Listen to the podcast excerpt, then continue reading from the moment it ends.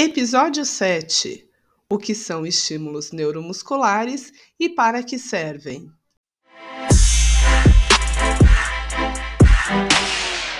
Seja bem-vindo, amigo de Fibro. Esse é um canal para falarmos de tudo o que ronda o universo da fibromialgia, com o objetivo de trocar esclarecimentos, dicas e conforto emocional, pois você não está sozinho nesse mundo. Eu sou Elaine Cristina e sou fibromialgica como você.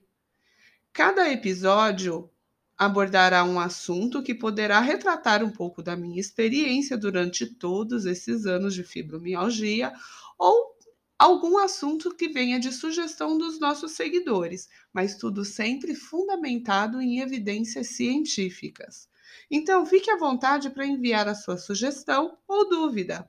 E se você conhece alguém que também pode se beneficiar com o conteúdo desse podcast, vamos lá, compartilhe. Estou no Instagram como fibroconfibraoficial e no Facebook também. E os contatos seguem na descrição deste episódio.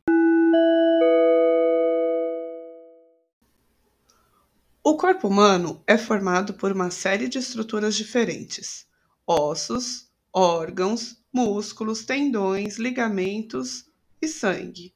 E todos eles têm uma coisa em comum: são formados pela combinação de determinados tipos de células.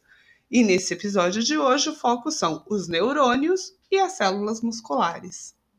O ser humano foi feito para se movimentar e isso é fato. Mas quando sentimos dor ou temos algum tipo de lesão, evitamos nos mover, certo? No início, é até preciso um período de repouso, mas depois é preciso voltar à vida normal. Só que continuamos a nos movimentarmos pouco ou quase nada, justamente por medo ou insegurança. E é aí que damos início ao ciclo da dor.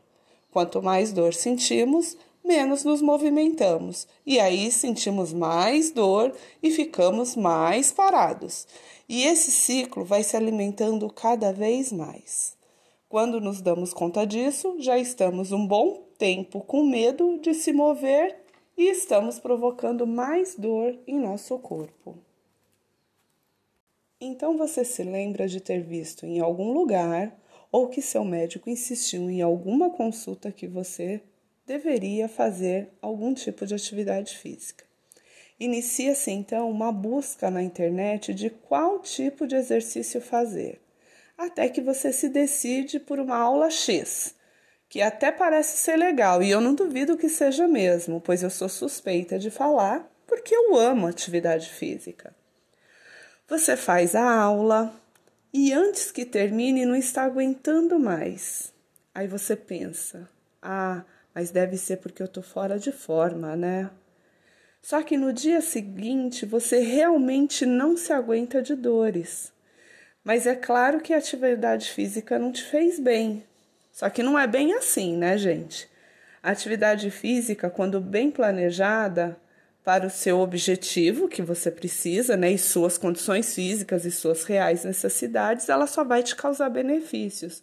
Só que a aula anterior que você fez é que não te fez bem. É que para nós, fibromiálgicos, a história é um pouco diferente com a atividade física. O nosso corpo não aguenta qualquer tipo de exercício. O que eu aconselho, primeiro de tudo, antes de encarar até mesmo aquela atividade que você gosta, seria necessário preparar o seu corpo e fortalecê-lo gradativamente. Sabe como? com estímulos neuromusculares. Esses estímulos são movimentos funcionais que, se repetidos diariamente, veja bem o que eu falei, diariamente, podem fortalecer todo o seu corpo sem agredi-lo e causar desconfortos no dia seguinte. A intensidade é baixa e os movimentos imitam os que normalmente você faria durante o seu dia.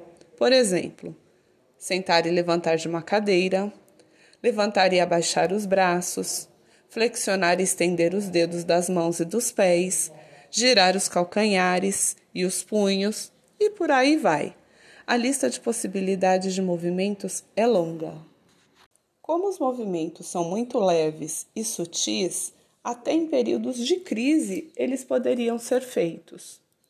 A curto prazo podem parecer bobos, mas a médio e longo prazo ajudam a controlar bem as dores, porque eles estimulam a circulação sanguínea, ajudam o cérebro a produzir serotonina e endorfina e mais uma série de benefícios.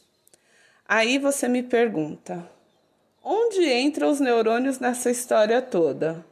Já que são neuro, né, musculares, e que e por que foi que eu os mencionei no início do episódio? Bom, os neurônios, eles são células nervosas que fazem a comunicação do cérebro com todas as partes do corpo.